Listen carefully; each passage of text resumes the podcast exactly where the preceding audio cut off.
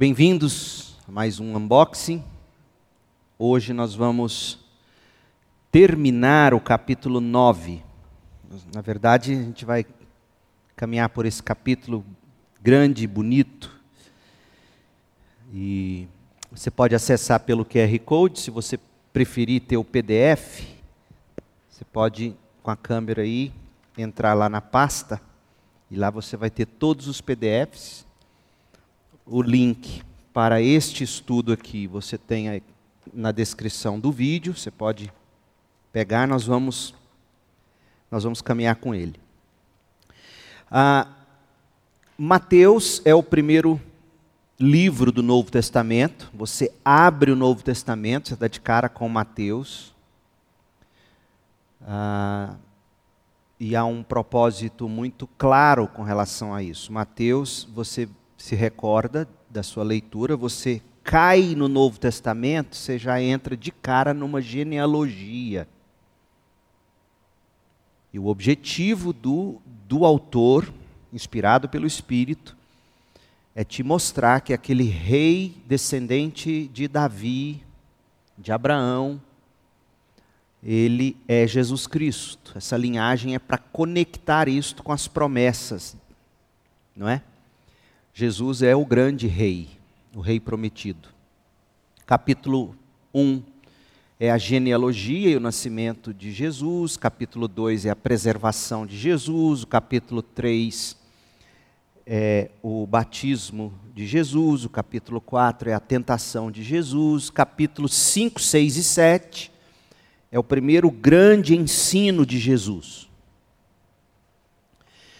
E o primeiro bloco Mateus, ele costura todo o seu evangelho em, em cinco blocos de ensino. E o primeiro bloco de ensino é o Sermão do Monte. E quando a gente termina de ler o Sermão do Monte, você vai ver no capítulo 7, no versículo 29, você vai ver o o autor nos dizendo que as multidões que ouviram Jesus ensinar concluíram que ele ensinava com autoridade. Esta palavra é muito importante. Autoridade superior do que a dos escribas, fariseus. Jesus ensinava como quem tem autoridade. Então ficou demonstrado que ele é alguém que ensina com mais autoridade do que aqueles que tinham autoridade para ensinar Israel. Só que Mateus quer nos mostrar que Jesus é muito mais do que alguém que ensina com autoridade, ele é muito mais do que um grande mestre. Ele é Deus. E aí, nos capítulos 8 e 9, Mateus vai mostrar para nós a autoridade de Jesus em cima de algumas circunstâncias e situações que no final não vai ter como se não dizer só Deus faz isso. Então nós vamos ver nos capítulos 8 e 9 que Jesus tem autoridade sobre doenças, sobre demônios, sobre desastres naturais, sobre os seus próprios discípulos, ele define quem ele, quem ele quer ah, ter como seu seguidor e assim por diante. Então, ele é alguém ah, que tem autoridade. Autoridade como quem ensina, autoridade sobre doenças, sobre discípulos, sobre desastres, sobre demônios isso tudo no capítulo 8. No capítulo 9, do verso 1 ao 8, se você tiver sua Bíblia aí, eu peço que você abra em Mateus capítulo 9. Nós já desembrulhamos os oito primeiros versículos, mas eu quero, eu quero que você capte aqui comigo o que está acontecendo nós vamos ser informados de que Jesus tem autoridade, pasme agora, para perdoar pecados. E isso para o fariseu era uma blasfêmia. Porque só tem um que perdoa pecado. Quem é? Deus. Sabe aquela pessoa contra quem você comete alguma, alguma maldade ou pisa na bola? Aí você vai pedir perdão para ela, ela te fala o quê? Não, quem perdoa é Deus. Sabe? Fala com maldade, com raiva, né? Mas é mais ou menos isso. Para o judeu, ninguém tem autoridade. Para nós também, ninguém tem autoridade para perdoar pecados, senão o próprio Deus. Então Mateus, tendo demonstrado que Jesus tem autoridade para ensinar, Jesus tem autoridade sobre doença, Jesus tem autoridade sobre discípulos, Jesus tem autoridade sobre desastres naturais, sobre demônios, tudo no capítulo 5, 6, 7 e 8. No capítulo 9, ele começa dizendo: Jesus tem autoridade para perdoar pecados. Capítulo 9, verso 1. Entrando num barco, Jesus passou para o outro lado do mar, foi para a sua própria cidade, Cafarnaum. E eis que lhe trouxeram um paralítico deitado num leito. Jesus, vendo a fé que eles tinham, disse ao paralítico: Coragem, filho, os seus pecados estão perdoados. Gente, eles não levaram esse paralítico para Jesus perdoar pecados dele. Eles levaram esse paralítico para Jesus resolver aquilo que aos olhos deles era o maior problema desse homem. E aos olhos deles, o maior problema desse homem é que ele é paralítico. E Jesus então vira para ele e chama: Coragem, filho, seus pecados estão perdoados. Opa! Primeiro, que não foi isso que a gente veio buscar. E segundo, que quem é você para perdoar pecados? E aí os fariseus, diz aí o verso 3, os escribas, diziam entre si: ele está blasfemando. Jesus, porém, conhecendo os pensamentos deles, disse: Por que vocês estão pensando o mal em seu coração? Pois o que é mais fácil dizer? Seus pecados estão perdoados ou dizer levante-se e ande? O que é mais fácil, perdoar alguém ou curar alguém? Mas isto é para que vocês saibam que o Filho do Homem tem autoridade, olha a palavra, sobre a terra para perdoar pecados. Então disse ao paralítico: Levante-se, pegue o seu leito e vá para casa. E o homem se levantou, voltou para casa.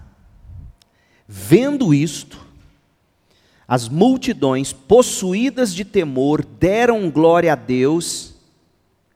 Mas veja a sutileza deram glória a Deus não porque concluíram Jesus é Deus. Deram glória a Deus porque Deus tinha dado tal autoridade aos homens, autoridade para curar. É, esse homem é diferente, ele tem autoridade de Deus para curar. Mas eles ainda estão em dúvida se ele é de fato Deus ou não, as multidões. Então, várias coisas muito importantes aqui. Primeiro, Jesus veio curando doenças, Jesus veio expulsando demônios. E se você é alguém que não sofre de alguma doença crônica, e se você tem certeza de que você não é endemoniado, você vai dizer assim: eu não preciso de Jesus. Eu sou saudável, eu não tenho demônios, eu não fico lidando com desastres naturais. Jesus não é para mim, Jesus é para aquele para aquele bêbado, é para aquele imoral. Eu não preciso de Jesus. Eu tenho tudo que eu quero, Deus já me abençoa tanto, não é assim que as pessoas pensam? E aí Mateus começa a mostrar para nós, no capítulo 9, de 1 a 8, que o maior problema seu e meu não é ser paralítico, cego, surdo, endemoniado, está no meio de uma tempestade que aparentemente vai nos levar a, a morte. Esse não é o nosso maior problema. E, e Mateus deixou isso claro, porque os amigos do paralítico levaram ele, na esperança de que Jesus curasse ele E ao que tudo indica, Jesus não iria curá-lo. Jesus iria simplesmente perdoá-lo, resolveria o maior problema dele e pronto. Mas Jesus curou porque eles provocaram Jesus. Espera aí, você não é Deus, você está blasfemando, só Deus perdoa.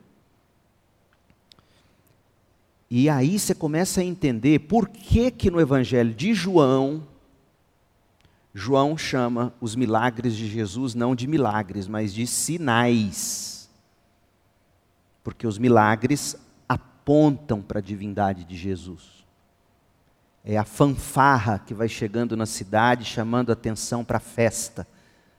Jesus é o mais importante. Então, Jesus tem autoridade para perdoar pecados, para resolver o nosso maior problema, porque Ele é Deus e até este ponto da narrativa, os próprios discípulos não sabem o que fazer de Jesus, sabem que ele é um homem muito especial da parte de Deus. Mas quando Jesus, você se lembra do capítulo 8, quando Jesus acalma a tempestade, eles ficam admirados: que homem é esse? Que tipo de homem é esse? Que fala com os mares, com os ventos, e eles o obedecem. Eles não sabiam ainda que Jesus é Deus. Estão andando com Jesus, mas ainda não sabem. Lembra que eu disse no último unboxing? Nos evangelhos, nem sempre chamar alguém de discípulo é dizer que ele já é convertido. É alguém que está seguindo um mestre. Eles ainda estão aprendendo. O ponto decisivo de conversão desses homens é naquela declaração de Pedro quando Pedro vai dizer, se não me engano, lá no capítulo 16 de, de Mateus, Tu és o Filho de Deus. E aí Jesus diz: Não foi carne e sangue que te revelou isso. Aí sim eles caem a ficha: é Deus. Mas até então, Mateus, com muita maestria, maestria de um exímio escritor, está pintando Jesus diante dos nossos olhos. A gente já sabe que esse Jesus é Deus, a gente já leu a história inteira. A gente já sabe que ele foi crucificado, a gente já sabe que ele ressuscitou, a gente já sabe que ele subiu aos céus e virá nos buscar. Mas e quem ainda não conhece a história inteira? Mateus está nos, nos contando que Jesus tem autoridade então para ensinar, para curar doenças, para chamar seus discípulos, para sobre os desastres naturais, sobre demônios, e ele também tem autoridade para perdoar pecados tanto tem autoridade para perdoar pecados, que a gente vai começar agora no próximo verso, que é esse quadro laranja aí. Quem é o homem que Jesus vai chamar a seguir? Mateus. Mateus. Então, há três momentos, veja, três momentos neste trecho de Mateus capítulo 9 do verso 9 até o 38, terminando o capítulo. Três momentos. Jesus, em primeiro lugar, está ensinando sobre a natureza distinta do discipulado cristão. Ele faz isso quando ele chama Mateus para segui-lo e quando ele ensina sobre o jejum. Depois, Jesus revelando a sua autoridade por meio de quatro milagres, três eventos de restauração, do verso 18 ao 34. E por fim, demonstrando aos discípulos a compaixão necessária pelas massas que estavam perdidas, sem pastor. Capítulo 9, de 35 a 38. Porque Mateus quer que você chegue no final desse capítulo tendo você aprendido que Jesus tem autoridade para ensinar, tem autoridade sobre demônios, tem autoridade sobre doenças, sobre desastres, sobre discípulos, tem poder para perdoar pecados, ele é Deus. E que tipo de Deus ele é? Final do capítulo 9, ele olha para as multidões sem pastor e tem compaixão delas. É um Deus compassivo. É isso que Mateus quer revelar para a gente. Então vamos ver o chamado de Mateus. Jesus tem autoridade para perdoar pecados e para salvar quem ele bem desejar. Do verso 9 ao verso 13. O discipulado é para aqueles que se veem necessitados da salvação em Cristo, conforme vai ser ilustrado aqui pela vida de Mateus, o publicano. Mateus 9, de 9 a 13. Quando Jesus saiu dali, saiu dali onde? De onde ele tinha acabado de perdoar aquele paralítico e curar aquele paralítico. Ah, quando ele sai dali, e ele já tinha feito uma enorme provocação, você concorda? Os fariseus disseram que era blasfêmia o que ele estava fazendo, dizendo que ele pode perdoar pecados. Aí ele vai agora provocar mesmo, porque olha o homem que ele vê e chama. Ele viu um homem chamado Mateus, sentado na coletoria, e lhe disse: siga-me. Mateus se levantou e o seguiu. Gente, era, era chamar, digamos, o inimigo para ser seu íntimo. É isso que Jesus está dizendo. Eu vou chamar agora o homem mais improvável para os fariseus, que é o Mateus, que explora as pessoas cobrando impostos muito além do que é devido, mas muito além do que é devido. Se a gente reclama da corrupção no Brasil, é porque a gente não viveu e não conheceu o nível de corrupção no mundo antigo, inclusive no Império Romano. Então Mateus era do tipo que ficava ali cobrando impostos indevidos e, e havia um valor mínimo que ele tinha que repassar para Roma. O que ele arrecadasse acima do mínimo era dele.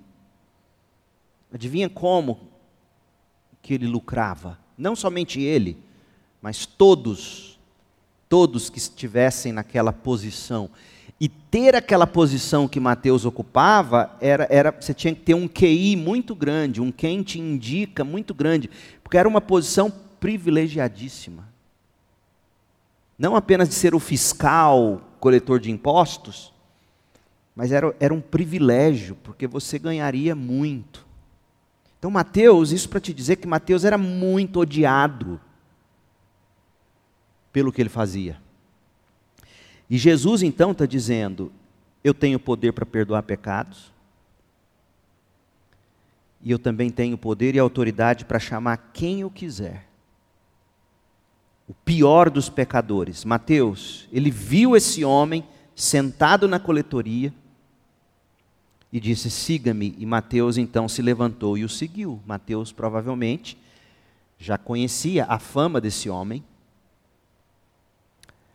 Estando Jesus à mesa, na casa de Mateus, então dá-nos a entender de que Mateus convidou Jesus para a casa dele.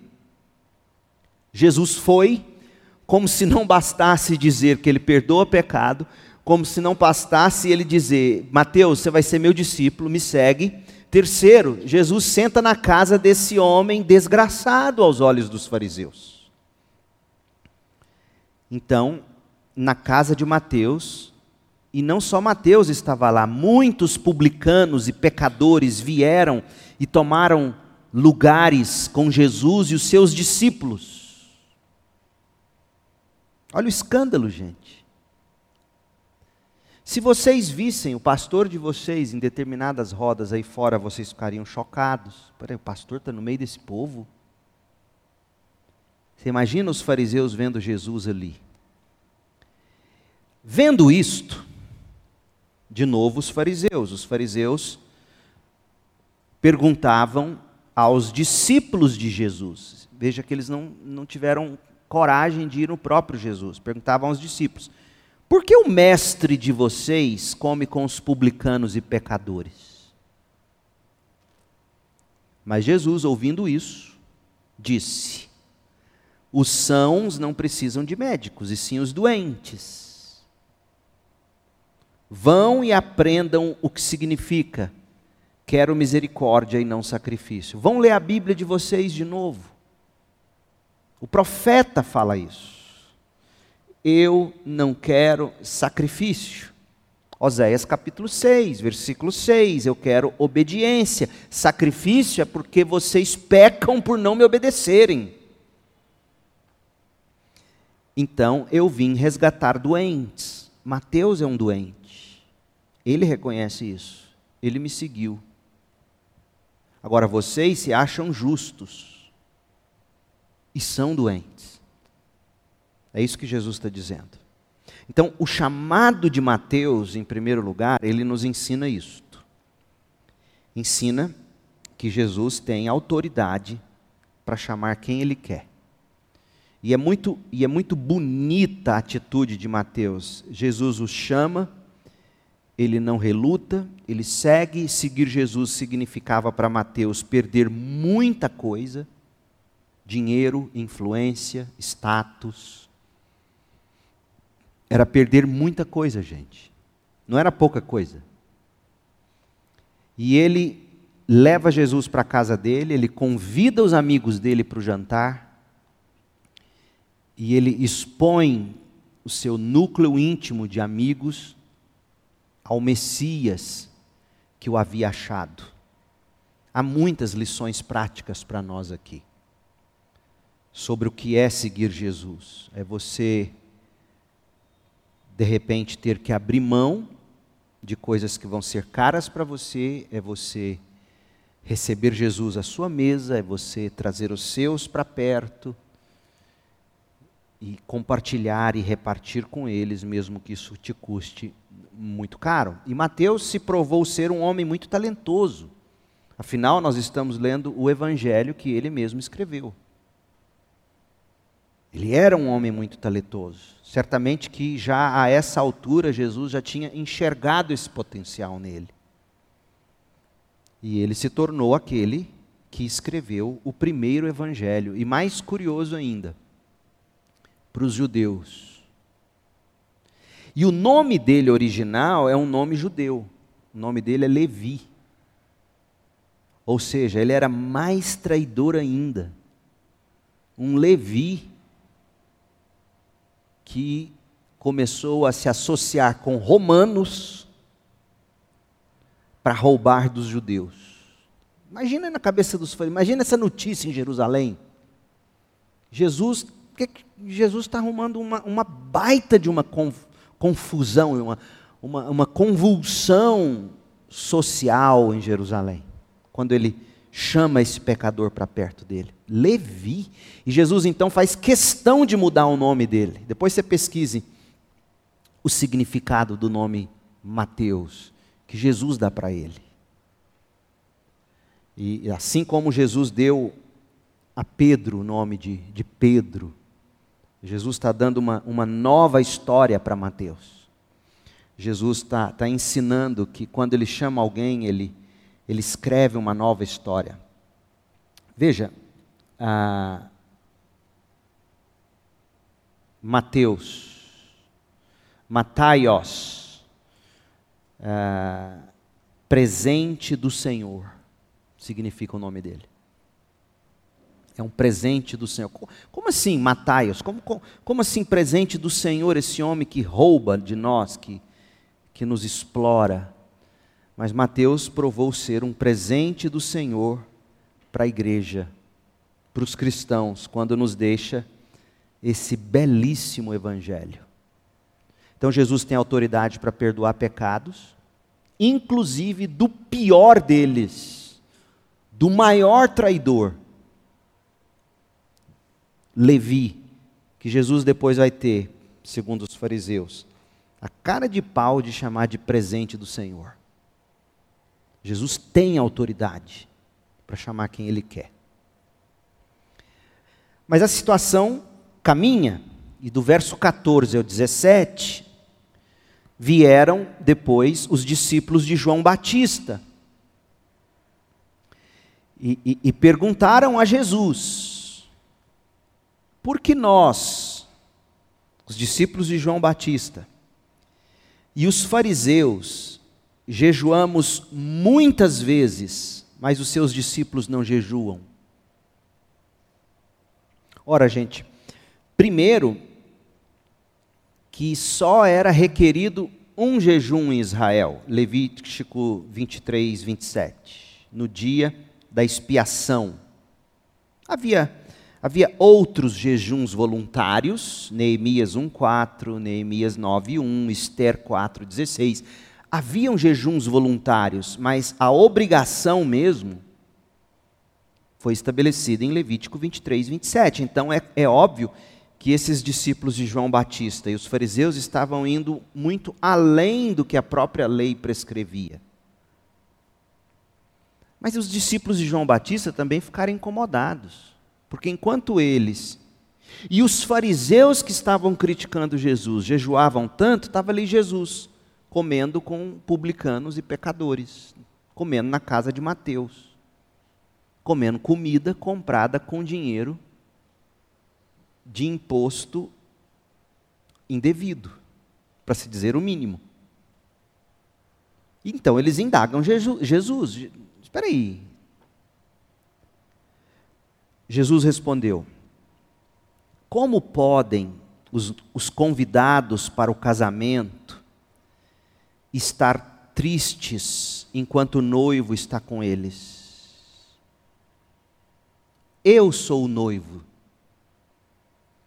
eu estou com os convidados. Enquanto eu estiver presente, não há motivo para se entristecer.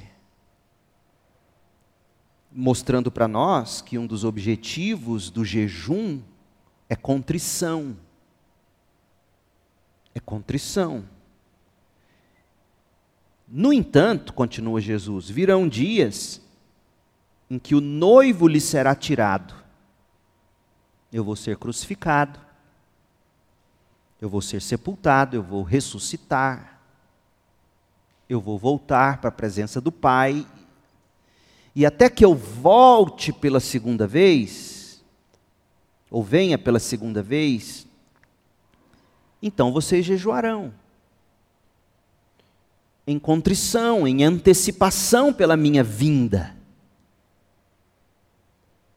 É, é isso que Jesus está dizendo. Tanto, tanto é que, que Jesus já tinha falado sobre jejum, lá em Mateus capítulo 6. Lembra quando a gente estudou o Sermão do Monte? Do verso 16 ao 18, ele fala: Olha, vocês não precisam ficar aí com a cara ai, descaída, ai, eu estou jejuando, não vou comer nada hoje não. Estou dedicando minha vida a Deus. Jesus fala nada disso. Pintei o cabelo, passa um gel, passa um perfume, fica bonito, jejua, mas não precisa ficar aparecendo aí para os outros chamando para si atenção, etc. Então, Jesus percebe que eles estão exercendo um tipo de piedade que nem o próprio Deus requereu de Israel no Antigo Testamento.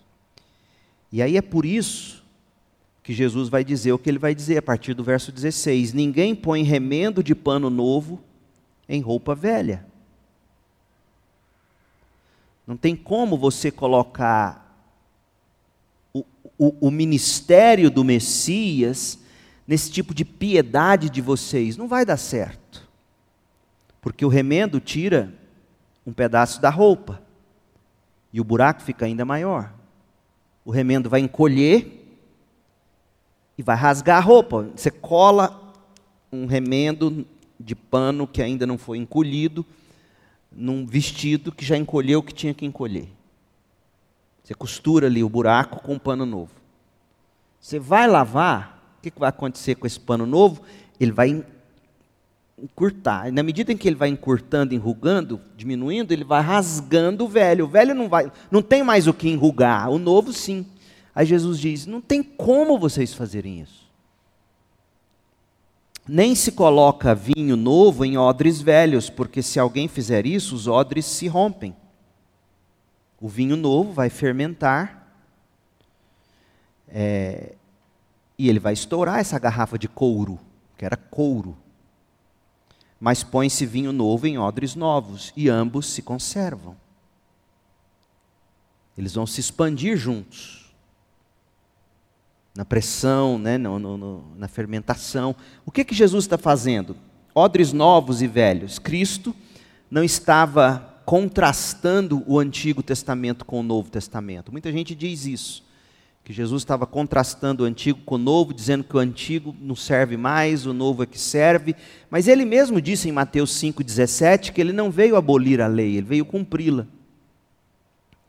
O que Jesus estava combatendo era o legalismo dos fariseus com a verdadeira piedade bíblica. E nesse sentido, o legalismo dos fariseus é incompatível com a verdadeira piedade bíblica. É isso que Jesus quer dizer. Você não coloca é, é, remendo novo em vestes velhas, você não coloca vinho novo em odres velhos. Você você não pega a piedade bíblica, você não tem como pegar o que a Bíblia ensina e, e querer colocar isso em ensino de homens desgastado que não, então Jesus está tá ensinando, está corrigindo, ele está tirando tempo para escutar esses discípulos de João Batista, que ficaram incomodados, certamente porque viram o que Jesus estava fazendo. João Batista tinha dito que Jesus eh, não era digno de sequer, eh, ele, Batista, não era digno sequer de, de atar as sandálias dos pés do Messias, Jesus, mas aqui está Jesus. João Batista ensinou eles a fazer jejum e Jesus está comendo com um pecador, incomodando os fariseus, dando mau testemunho, por assim dizer. E aí Jesus diz: Olha, o problema de vocês é que vocês querem pegar a piedade bíblica e, e, e, e costurá-la nessa velharia que é o farisaísmo, que é a tradição corrompida de Israel não o Antigo Testamento, mas a tradição corrompida de Israel. Então, nesse bloco, que vai do verso 9 ao 17, Jesus está falando de discipulado, é o chamado de Mateus, está corrigindo a visão do jejum, está mostrando que ele tem autoridade para perdoar pecados, chamar quem ele quer. O texto continua. E aí, enquanto, verso 18, Jesus lhes dizia estas coisas, conversava aqui com os discípulos de João Batista, eis que um chefe da sinagoga, aproximando-se, o adorou e disse: Veja, o verbo adorar é proskinel no grego. Esse verbo não significa necessariamente adoração, significa prestar reverência, ajoelhar-se em reverência diante de alguém. Então é bem provável que o que nós temos aqui ainda não é uma adoração, é uma reverência. Ah, o verbo proskinel. Em todo caso, ele se aproxima, ele adora, ele presta uma reverência que até então os fariseus não fizeram. E é isso que Mateus quer que você enxergue. O, o, o chefe da sinagoga, enquanto enquanto está todo mundo ali falando mal de Jesus, o chefe da sinagoga sem esperança nenhuma, por quê? Porque a filha dele tinha acabado de morrer, ele tinha ouvido falar que Jesus cura. Quem sabe Jesus não poderia ter alguma palavra de de esperança, já que parecia que Jesus, da parte de Deus, tinha recebido algum poder. Então ele se aproxima, ele adora, ele presta reverência e ele diz: Minha filha morreu agora mesmo.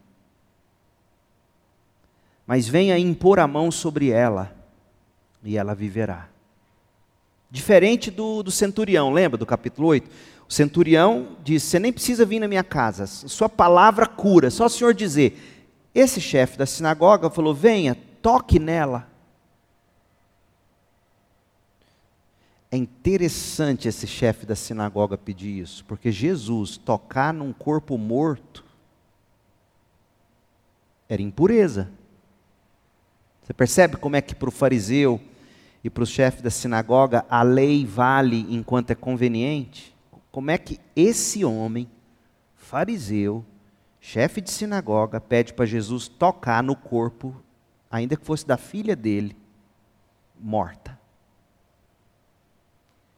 Mateus está te mostrando aqui a, a incoerência desses homens. Quando lhes convém, eles dizem: está comendo com pecadores. Quando lhes convém, eles dizem: toque no corpo da minha filha morta, quem sabe ela ressuscite. Jesus está tendo que lidar com isso o tempo todo. E Mateus vai nos mostrar agora que Jesus tem poder sobre a morte, não apenas sobre a doença. Ele tem poder para ressuscitar. E aí Jesus se levantou, seguiu o chefe da sinagoga, olha a compaixão dele. O verbo agora está sendo. Jesus até então diz: siga-me, Mateus. E, e agora ele está seguindo o chefe da sinagoga. Que coisa interessante. A compaixão de Jesus juntamente com seus discípulos, eles seguiram esse chefe. Só que no caminho, antes de eles chegarem na casa, uma mulher, verso 20, que durante 12 anos vinha sofrendo de uma hemorragia, veio por trás de Jesus e tocou na borda da capa dele porque dizia consigo mesma, murmurava, falava em voz baixa, repetia para si mesma: Se eu apenas tocar nele, ficarei curada. Se eu apenas tocar nele, ficarei curada.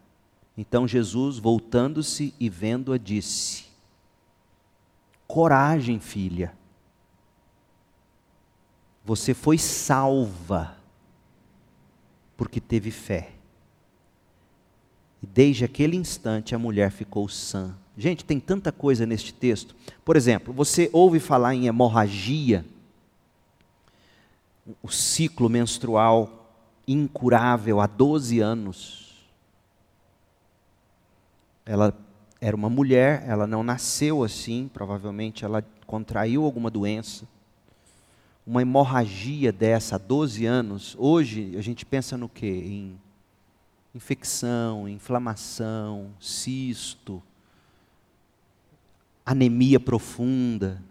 Você pensa em termos médicos, medicinais.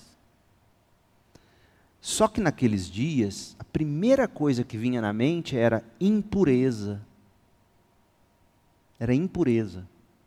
Essa mulher estava proibida dos lugares de adoração, a família dela proibida porque tinha contato com ela. Ela não tinha vida religiosa mais. Ela era uma impura, segundo a lei. E é curioso, porque essa mulher impura, ela vem e toca em Jesus. E nos versos anteriores, que a gente acabou de ler, Mateus pede para Jesus tocar na filha morta. E, e, e, Jesus então ouve essa mulher, ele vira para ela, encoraja ela, chama ela de filha. Filha. A compaixão desse homem com essa mulher ele não olha para essa mulher, veja como Jesus valorizava a mulher. Ele não olha para essa mulher como como alguém que poderia lhe dar algum prazer sexual. Uma mulher tocar em um homem que ela não conhecia. Então, ele, ele é um homem que a trata com, com paternidade, com com doçura, com, com carinho, com respeito, ele, ele perdoa, ele salva essa mulher, ele, ele estanca essa, esse fluxo, ele, ele sara essa mulher. Agora, uma coisa que pouca gente nota é a descrição que Mateus faz da roupa de Jesus. Tocou na borda da capa dele. Ou seja, se você visse Jesus vestido naqueles dias, ele não estaria vestido como um rebelde revolucionário. Ele estaria vestido exatamente como se vestia um homem judeu dos dias dele. Exatamente assim. Um homem judeu que viajando, caminhando, ele ele botava uma capa. A roupa dele, a roupa a roupa de um homem judeu. Um homem comum. E Jesus traz esperança para essa mulher. E Mateus quer que você veja isso. Que, que Jesus se permite ser tocado por uma mulher impura.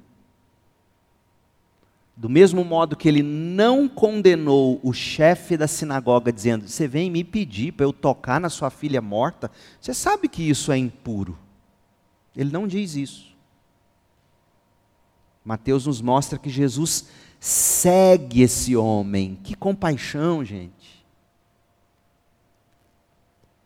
O Deus que trabalha por aqueles que nele confiam.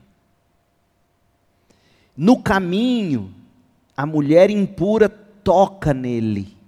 Ele não tem um acesso de pureza. Não, não, não me toque. Você está impura. Não, ele ouve essa mulher, ele vira. Coragem, filha. Você foi salva porque teve fé.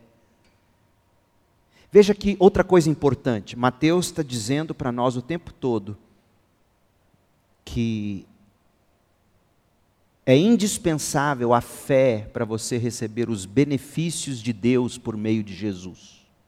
Ele está mostrando isso para a gente. Fé.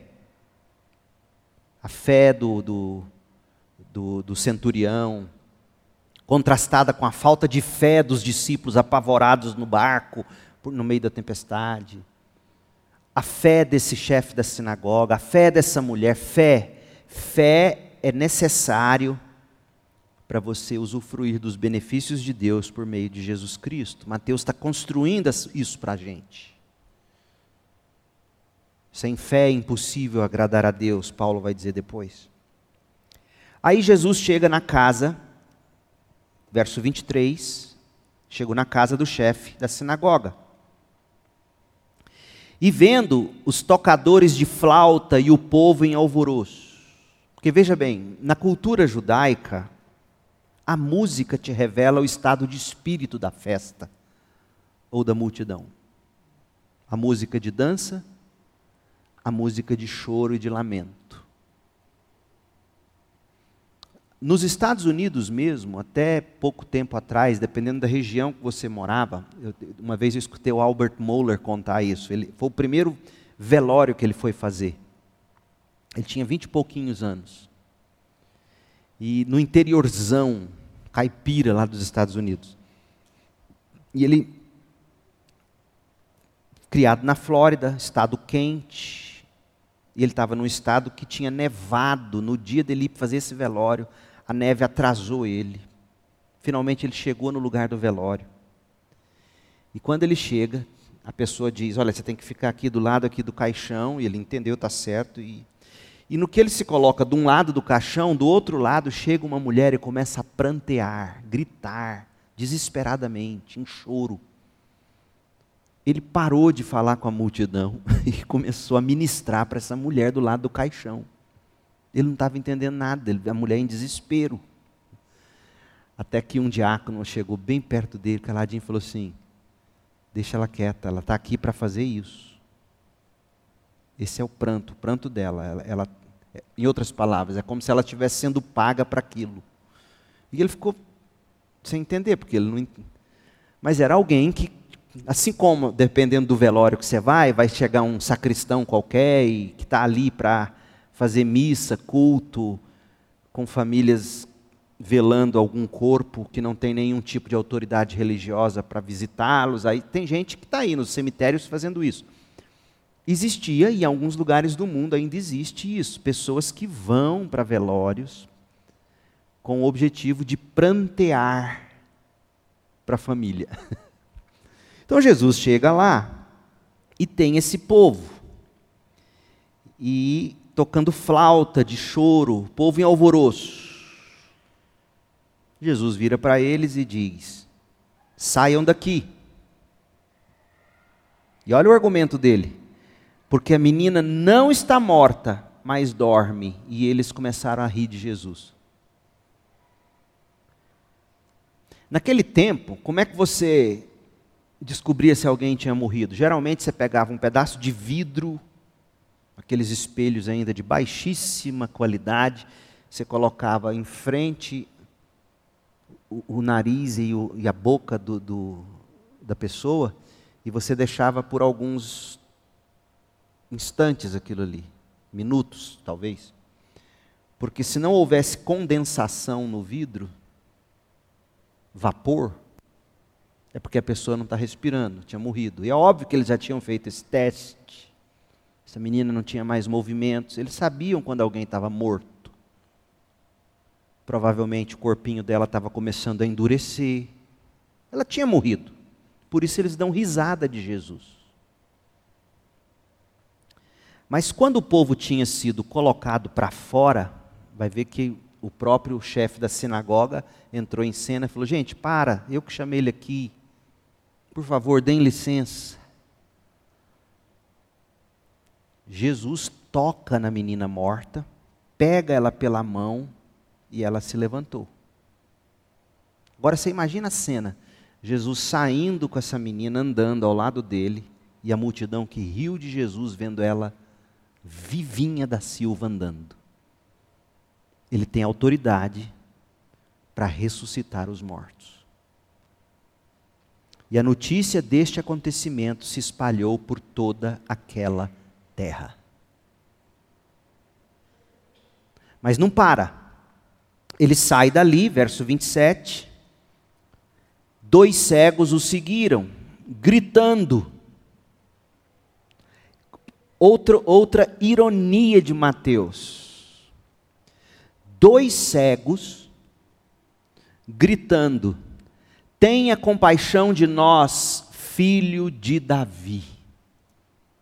Os cegos estão vendo que ele é o Messias, o filho de Davi. O chefe da sinagoga que chamou ele, a multidão que viu a menina ressuscitada, não chamou Jesus de filho de Davi. Porque de fato a multidão é cega e esses cegos enxergam. É isso que Mateus está mostrando. E, e Mateus vai mostrar para nós que Jesus tem poder sobre as deficiências físicas, cegos e mudos. Tenha compaixão de nós, filho de Davi. Os cegos já viram que ele não é apenas um homem da parte de Deus, ele é ninguém menos do que o Messias, o filho de Davi. Quando ele entrou em casa, os cegos se aproximaram e Jesus lhes perguntou: Vocês creem que eu posso fazer isso? Eles responderam: Sim, Senhor. Está vendo a necessidade de fé? Vocês creem que eu posso fazer isso? Eles responderam: Sim, Senhor. Então Jesus tocou nos olhos deles, dizendo: que se faça com vocês conforme a fé que vocês têm. E aí usam esse texto para dizer que a fé é sua moeda de troca. Jesus está dizendo, não é nada disso. Jesus está dizendo, eu vou fazer isso porque vocês têm fé. Jesus não está dizendo que é na proporção do tamanho da fé. Entenderam? Ele está dizendo, porque vocês têm fé, porque vocês acreditam que eu sou o filho de Davi, eu tenho poder para fazer isso, que se faça com vocês conforme a fé que vocês têm. Até porque esse é o mesmo Jesus que vai dizer que a sua fé pode ser do tamanho de um grão de mostarda. Ou seja, basta ter fé, não importa o tamanho da fé. E os olhos dele se abriram. E Jesus, talvez esses cegos, eles, como é que você vira para eles e, e diz o que Jesus vai dizer agora? Jesus os adverte dizendo, severamente, advertiu severamente, dizendo: tenham cuidado para que ninguém fique sabendo disto. Como assim? Eles, porém, saíram e espalharam a notícia a respeito de Jesus por toda aquela terra. Ou seja, Jesus está tá querendo que tenham cuidado, não querem que eles saiam simplesmente dizendo que eles foram curados por Jesus, porque eles, Jesus não queria que essa multidão entendesse de novo o messianismo dele como sendo um, um curandeiro qualquer. Ele não veio só para curar cegos. Ele veio para morrer como substituto e perdoar pecados. Percebe por que, que ele ainda está tendo todo cuidado em dizer: vocês não podem sair contando essa história de qualquer jeito, porque vão me entender errado. E não é porque ele tinha medo de ser preso e morto, não. Ele não queria que as pessoas crescem de modo errado. Então, Jesus cura esse homem, esses dois homens. E a história continua, verso 32. Quando eles saíram, eis que trouxeram a Jesus um mudo endemoniado. se a mudez desse homem era por causa do demônio, parece que era, porque quando o demônio é expulso, o menino passa a falar. O moço passa a falar, o homem passa a falar. De novo, isso aqui não quer dizer que toda surdez e, e, e mudo é, é, é fruto do, do demônio. Mas havia, neste caso em particular, uma uma. A história estava entrelaçada aí, né? Quando eles saíram, eis que trouxeram a Jesus um mudo endemoniado. E assim que o demônio foi expulso, o mudo passou a falar, dizendo: Jamais se viu tal coisa em Israel. Mas os fariseus diziam: Jesus expulsa os demônios pelo poder do maioral dos demônios. Jesus escuta isso, não responde aos fariseus, não se defende, mas lá no capítulo 12, quando os fariseus disserem isso de novo, aí Jesus vai dar uma resposta à altura. Aqui Jesus entendeu que não era a hora ainda dele dizer. Existe hora para falar, existe hora para ficar calado. Os fariseus acusando ele no 12 de que ele estava expulsando o demônio pelo poder dos demônios. Expulsando demônios, quem é o maioral dos demônios? Satanás. Esse homem está com Satanás no corpo. Jesus, calado, não responde ainda. Ele vai fazer isso adiante. Mas o que está acontecendo aqui em Mateus? Cegos vendo, mudos falando, paralíticos andando, mortos ressuscitando. O que está acontecendo aqui? Abra comigo em Isaías 35. Isaías 35, de 3 a 6. Olha o que o profeta disse: Fortaleçam as mãos frouxas e firmem os joelhos vacilantes Digam aos desalentados de coração: sejam fortes. Lembra que Jesus o tempo todo falou: coragem, filha. Sejam fortes, não tenham medo. Eis aí está o Deus de vocês. A vingança vem, a retribuição de Deus, ele vem para salvar vocês. Verso 5. Então se abrirão os olhos dos cegos, e se, e se desimpedirão os ouvidos dos surdos, os coxos saltarão como as corças, e a língua dos mudos cantará, pois águas arrebentarão no deserto, e ribeiros no ermo. Chegou o Messias. E, e Mateus está contando essa história tendo esse texto de Isaías, por exemplo, de fundo. Se Jesus tinha consciência de que ele é o Messias prometido, ele não precisa sair se defendendo de toda e qualquer acusação de fariseu. Olha a importância de você ter a Bíblia no coração. De onde vinha esse domínio próprio de Jesus? Óbvio, ele é Deus, mas ele é homem também. Domínio próprio de Jesus vem do conhecimento de quem ele é e do que a palavra de Deus diz sobre ele. Ele está aqui cumprindo profecia. Ele é o Deus que se fez carne. Deixe os fariseus falarem dele. Não é hora de ele dizer qualquer coisa. E, e quando ele disser algo, como ele dirá no capítulo 12, não é para se defender.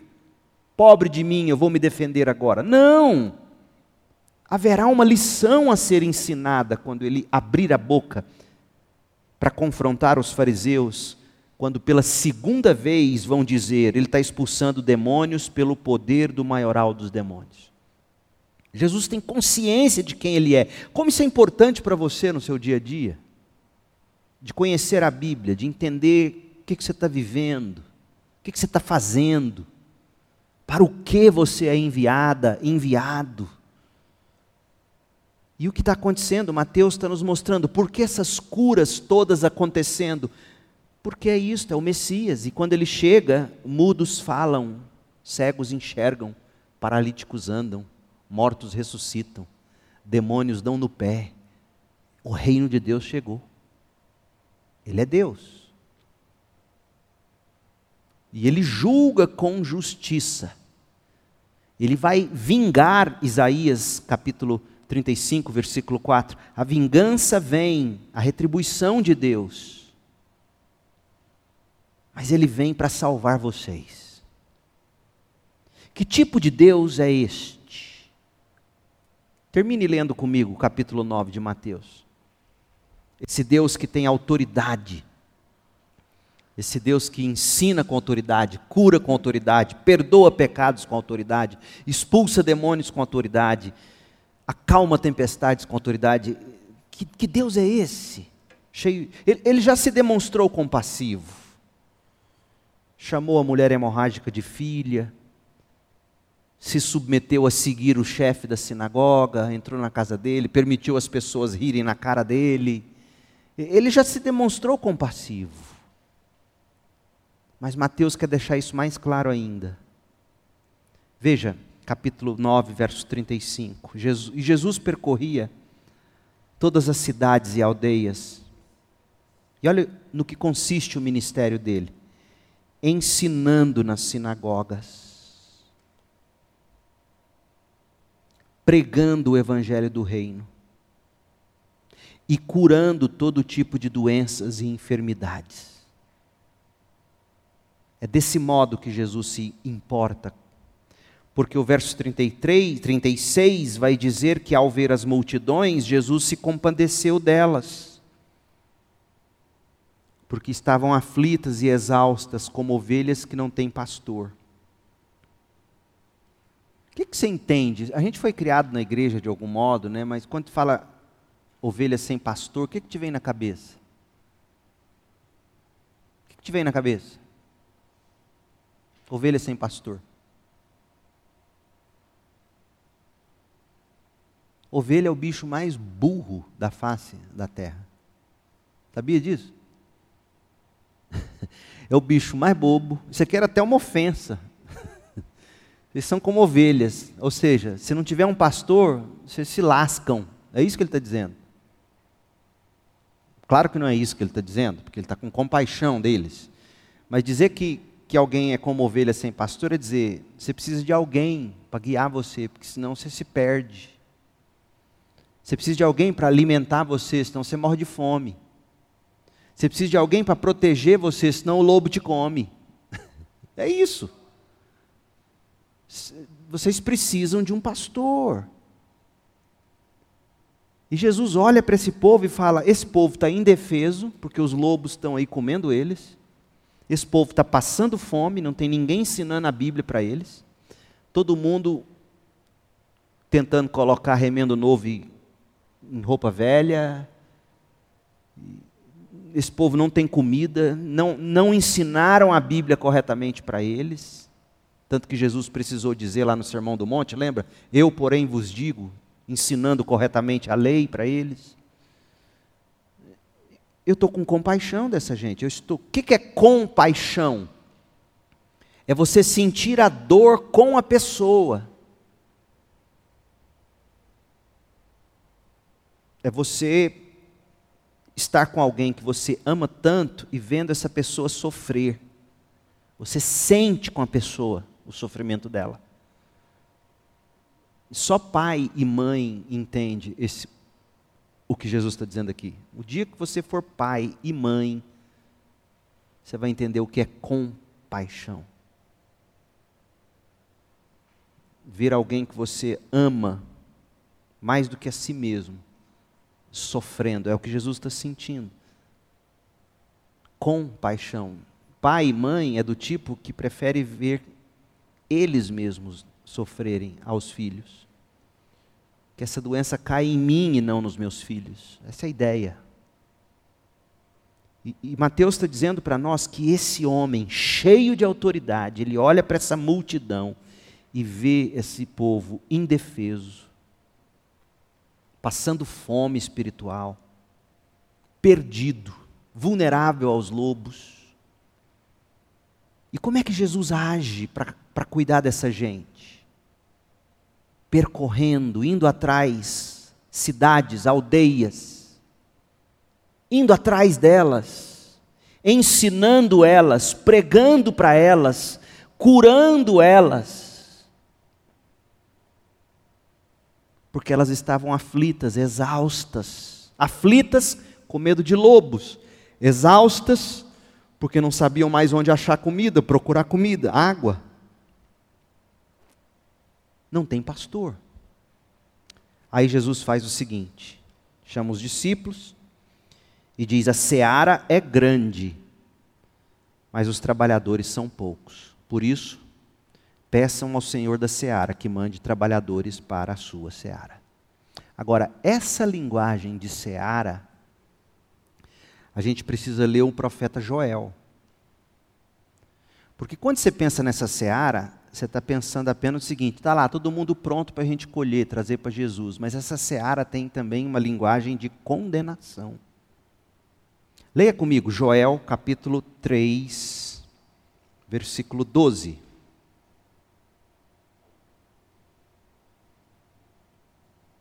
Joel 3, 12 que todas as nações se levantem e sigam para o vale de Josafá, porque ali me assentarei para julgar todas as nações vizinhas. Peguem a foice e comecem a colher,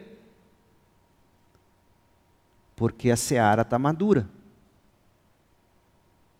Venham, pisem as uvas, porque o lagar está cheio os seus compartimentos transbordam, porque é grande a maldade dessas nações. Multidões, multidões no vale da decisão, porque o dia do Senhor está perto, no vale da decisão. Veja, Jesus está dizendo, é imperativo que a gente seja rápido, o julgamento se aproxima. E essas ovelhas aflitas, exaustas, perdidas, sem pastor, ainda estão correndo risco, depois de terem sofrido tudo o que estão sofrendo, de serem eternamente condenadas no inferno. Vamos atrás delas.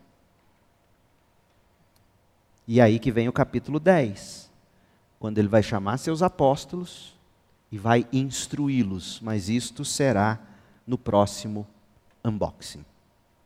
Hoje, concluindo estes dois capítulos maravilhosos, eu não sei para você, mas estudar Mateus 8 e 9 para mim me mostrou Jesus de um jeito muito especial. A autoridade dele, o poder dele, a serviço do amor pelos que estão perecendo. É isso que a gente vê. A autoridade e poder a serviço do amor pelos que estão perecendo. É Deus encarnado, que requer de nós submissão absoluta. Mas interessante, as multidões o reverenciam, ainda que por motivos equivocados. Mas as multidões o reverenciam, os orgulhosos os rejeitam. Mas os fiéis deixam tudo para trás, a exemplo de Mateus, e o seguem. É isso que ele quer de nós.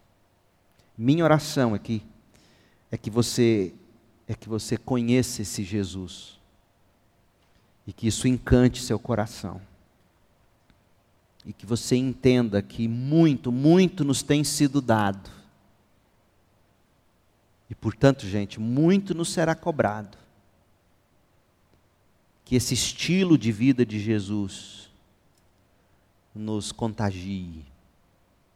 Mas mais do que isso, que a revelação de quem Ele é nos encante e nos faça dizer: vale a pena. Que Deus te abençoe, derrame graça, misericórdia e paz sobre a sua vida.